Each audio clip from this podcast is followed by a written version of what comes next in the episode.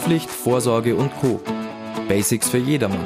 Freiraum Finanzen, dein Finanzpodcast aus dem Fichtelgebirge.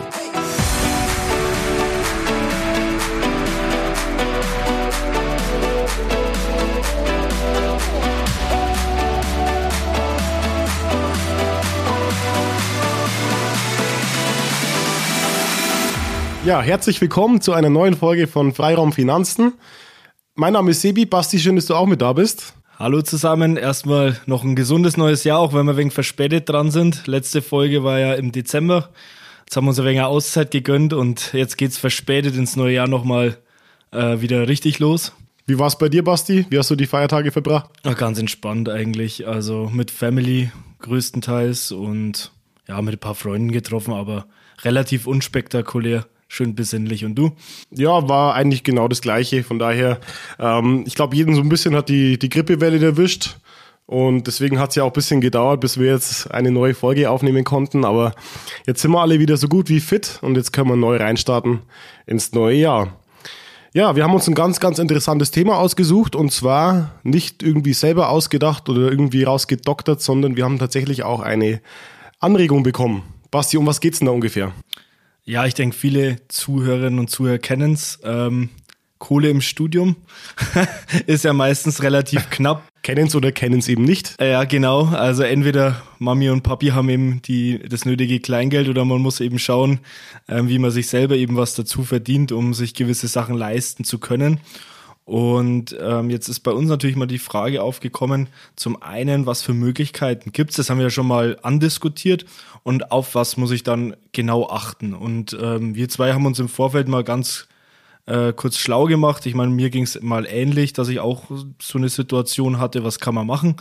Und wir wollen heute mal speziell auf Praktikum und Werkstudententätigkeit eben eingehen, ähm, auf was man da achten muss. Genau, und äh, ja, da auch nochmal herzlichen Dank. War auch ein sehr wichtiges Thema. Ich denke, wir konnten auch viel draus machen und wir hoffen, ihr könnt auch viel dazu äh, mitnehmen. Und wenn ihr auch irgendwo anders noch Fragen habt, immer her damit. Wir nehmen das immer gerne mit auf. Ja, Basti, ich war kein Vollzeitstudent. Ich habe Teilzeit studiert. Du hast Vollzeit studiert. Ähm, wie hast du das gemacht, äh, nebenbei so ein bisschen dir Kleingeld zu verdienen? Also anfangs habe ich mal abends immer ein bisschen gearbeitet im Sportstudio nebenbei. Ähm, und später, als dann, ja, in der Zeit, wo dann auch weniger Vorlesungen waren, hatte man auch mal ein, zwei Tage in der Woche eben komplett frei. Ähm, beziehungsweise auch mal einen halben Tag, je nachdem, konnte man sich ja relativ gut schieben. Komplett frei meinst du, also du konntest länger arbeiten oder wie, oder? Ja, komplett frei heißt einfach, äh, ich hatte bloß drei Tage die Woche Uni oder, Uni. oder mal dreieinhalb Tage, wo man dann ähm, auch andere Sachen machen konnte. Und genau da habe ich dann einfach einen Betrieb nebenbei äh, mir ein bisschen Geld dazu verdient und war da halt so ein bis zwei Tage ähm, je nach Situation, also in der, in der Vorlesungszeit war es meistens zwei Tage und wenn es dann auf die Prüfungen zuging, äh, war man da relativ flexibel, konnte man auch mal bloß einen halben Tag machen, je nachdem, wie man gebraucht wurde, ein nebenbei mitgejobbt und gleich mal irgendwas für die Berufspraxis gelernt. Okay, also da war jetzt schon viel, auch Verschiedenes dabei, wenn man ganz ehrlich ist. Ähm, wenn man jetzt Student ist und man überlegt sich, ich könnte äh, ein bisschen was nebenbei machen, ich habe ein bisschen Zeit. Ähm, worauf muss man denn überhaupt achten oder was ist denn dir so ein bisschen aufgefallen? Was ähm, ist vielleicht so ein Thema, was man vielleicht vorher gar nicht bedenkt, aber eigentlich doch ganz schön wichtig ist für einen? Ja, zum einen ist natürlich so zu Beginn, wie viel Zeit möchte man investieren? Ähm, da gibt es ja auch verschiedene Möglichkeiten oder gab es verschiedene Möglichkeiten. Manche haben nach Praktikanten gesucht ähm, und die, also diese Stellen waren dann für einen bestimmten Zeitraum ausgeschrieben und man sollte 40 Stunden Zeit mitbringen. Also es war dann je nachdem Pflichtpraktikum oder wenn man seine Bachelorarbeit schreiben wollte. In der Woche 40 Stunden. Das war allerdings nur, wenn man quasi keine, also wenn man im Endeffekt keine, keine Vorlesungen mehr hatte. Okay. Und dann gab es auch einige Möglichkeiten, beziehungsweise bei meiner Zeit war es eigentlich noch gar nicht so generell gab es nicht so viele Stellen, würde ich sagen. Mhm. Ich denke, das häuft sich jetzt oder ist mehr im Trend aktuell, dass man auch, also vor allem bei uns in der Region auch mal anbietet, äh, quasi so Werkstudenten einzustellen, die dann einfach, wie schon gesagt, mal einfach äh, mhm.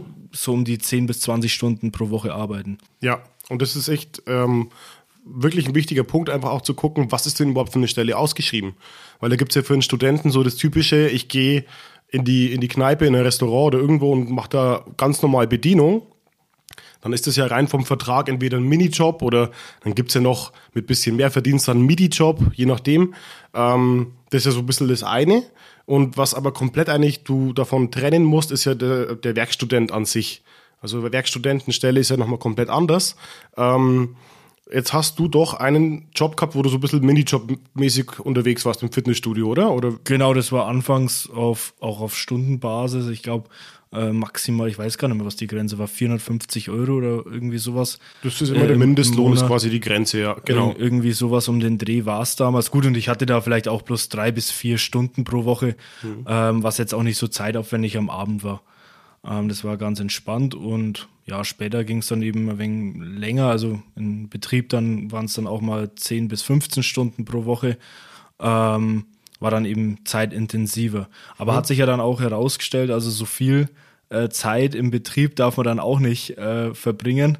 Ähm, das war dann auch vertraglich festgeschrieben, weil es ist ja auch so, dass man maximal 20 Stunden pro Woche arbeiten darf. Also falls es jetzt heute noch so ist. Genau, jetzt bist du aber, das ist auch wieder ganz wichtig, du bist jetzt beim Werkstudenten. Beim Werkstudenten, genau. Mhm. Und jetzt beim, beim normalen Minijob äh, weiß ich es gar nicht. Ist da frei verhandelbar oder wie ist es dort? Das ist eben nicht frei verhandelbar. Wichtig ist, du darfst eben nicht über diese Minijob-Grenze kommen, wenn du auch keine Steuern drauf zahlen willst. Und das ist ja so ein ganz, ganz wichtiger Punkt das habe ich vorhin versucht, irgendwie mit, mit dem Zaunpfahl so ein bisschen dich dahin zu bringen, auf was achte ich vielleicht gar nicht. Und das war jetzt genau eigentlich die Denkweise, die der Student auch hat. Ich schaue auf mein Geld und ich schaue auf meine Zeit. Aber du solltest eben auch so ein bisschen drauf schauen, werde ich steuerpflichtig? Also muss ich dann vielleicht von meinem Einkommen ähm, sogar Lohnsteuer zahlen, das wäre dann sogar noch ähm, die oberste Variante. Ähm, aber auch bin ich dann sowas wie sozialversicherungspflichtig. Also muss ich wie so ein ganz normaler Angestellter, mal in Anführungszeichen, auch Krankenversicherung, Unfallversicherung, Arbeitslosenversicherung, Rentenversicherung, muss ich das alles auch noch abführen oder auf, auf was muss ich da achten? Und das ist eben der Punkt. Ähm, du musst diese Grenze, da darfst du nicht drüber kommen. Das heißt, man müsste jetzt mal ausrechnen, wie viele Stunden man im Monat haben dürfte, um maximal 520 Euro zu bekommen, weil das ist ja jetzt diese Minijob-Grenze, die man hat. Und das ist dann auch quasi der Deckel nach oben. Okay, also bei einem Minijob quasi wirklich auf die Stunden schauen.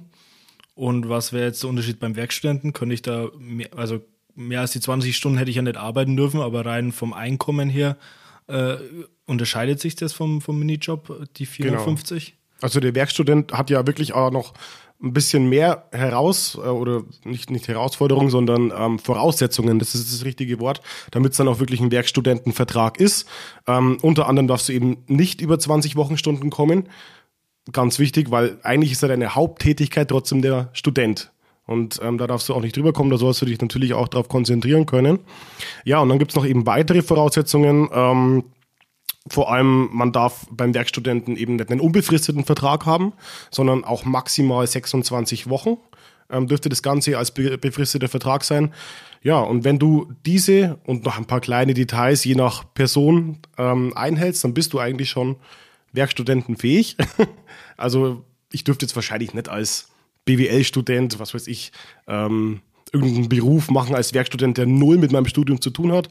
Wobei da auch die Frage ist, wer fragt danach. Aber ähm, das sind eigentlich alle Voraussetzungen. Und jetzt hörst du schon raus, ich habe keine Gehaltsgrenze genannt. Also wirklich rein theoretisch als Werkstudent dürftest du auch ähm, 50 Euro die Stunde verdienen, wäre überhaupt kein Problem. Hauptsache, du hast diese Voraussetzungen auch erfüllt. Alles klar, vielen Dank für die Antwort, Sebi. Also ich habe auch schon mal gehört, also mit der 20-Stunden-Regelung klar. Ähm, ich habe aber auch schon mal gehört, dass es vielleicht auch so die Durchschnittszeit sein soll. Also wenn man mal die eine Woche 30 hat und die andere Stunde Woche 10, dass man halt mal so im Durchschnitt gleiten lässt. Ähm, da darfst mich jetzt aber nicht drauf festnageln, bin ich mir jetzt auch nicht zu 100% sicher.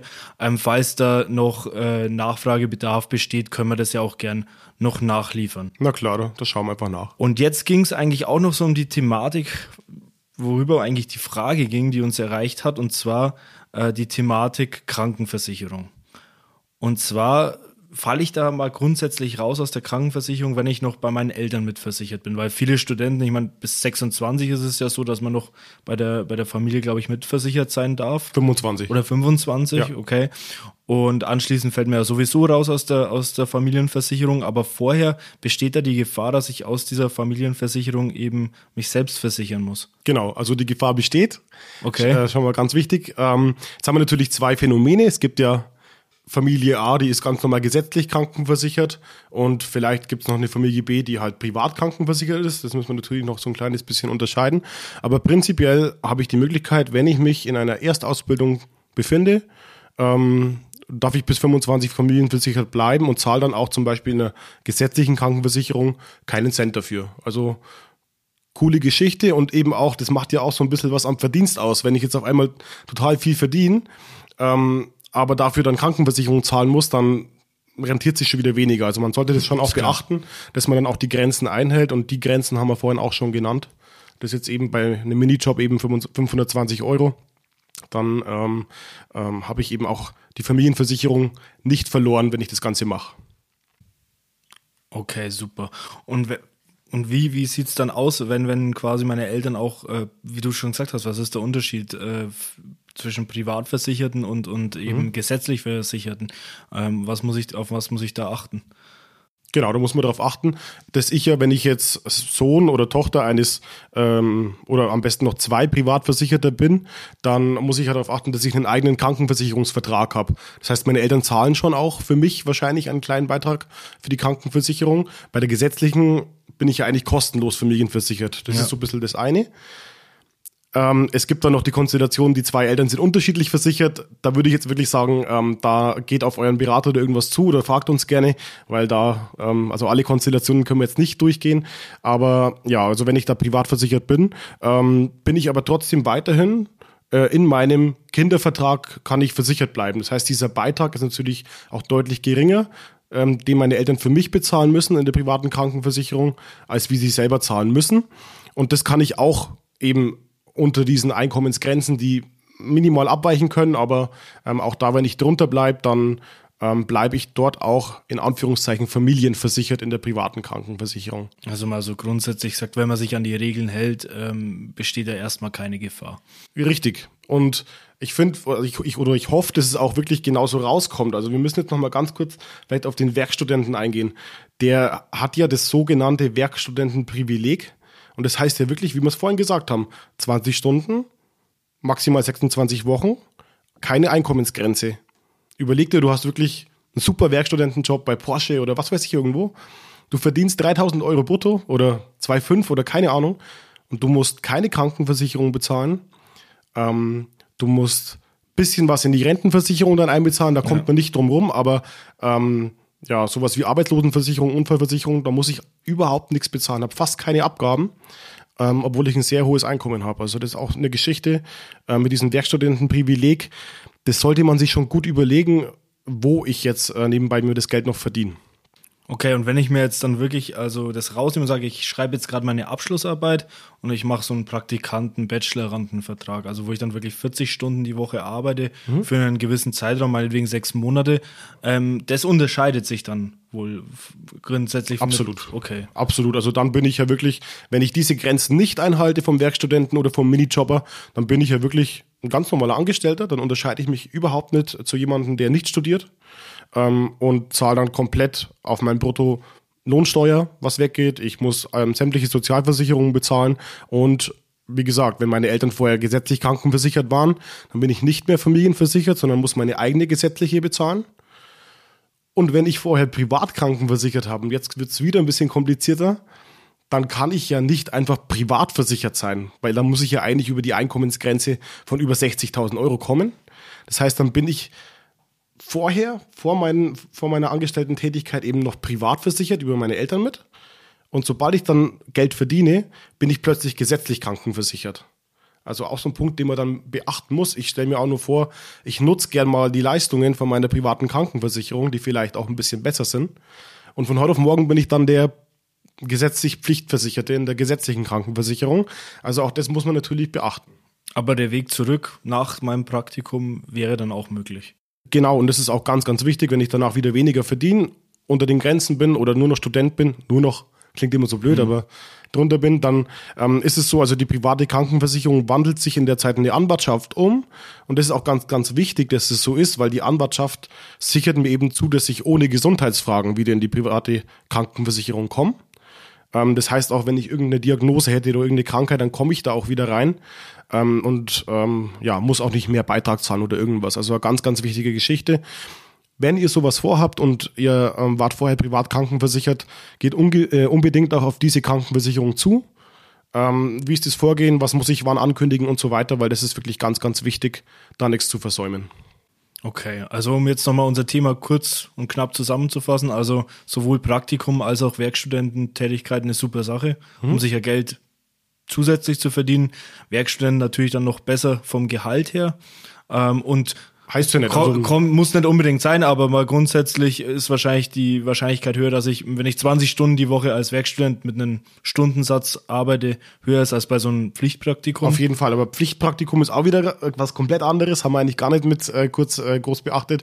Äh, Pflichtpraktikum ist ja wirklich, ähm, da bist du ja dann eigentlich fast Vollzeit dort oder wie auch immer, oder hast eine 40-Stunden-Woche. Ja. Ähm, und da muss man halt dann eher drauf gucken beim Verdienst, bin ich bei der Grenze 520 Euro wie mit dem Minijob. Und so weiter. Plus halt ähm, Werbungskosten gibt's auch noch und so weiter. Aber ähm, oder verdiene ich so viel mehr Geld, dass es sich auch wirklich lohnt. Weil wenn ich irgendwie dann ähm, 600 brutto verdiene und ich muss es dann versteuern, dann habe ich mehr gearbeitet wahrscheinlich, aber weniger Strich dabei raus. Weniger dabei raus. Genau. Okay. Und an sich, wenn ich darauf achte, ähm, als Werkstudent 20 Stunden die Woche, mich kurz bei meiner Versicherung mal informiere und mal über den Vertrag äh, drüber schaue, denke ich, ist es eine super Sache. Man lernt was dabei, man hat ein wenig einen Zusatzverdienst ja. und dann kann man sich das Weggehen am Wochenende auch bei unseren aktuellen Preisen auch durchaus noch leisten. ähm, ich denke, wir belassen es bei dem heute. Mhm. Kurz und knapp. Ähm, falls noch Fragen offen sind, auch zu diesem Thema äh, Krankenversicherung, was uns jetzt ähm, zugesendet wurde, einfach nochmal melden. Ähm, wir sprechen da auch beim nächsten Mal gerne auch genauer drüber. Und ansonsten freuen wir uns, dass ihr wieder eingeschaltet habt und wir hören uns das nächste Mal. Bis zum nächsten Mal. Schönen Abend noch. Ciao.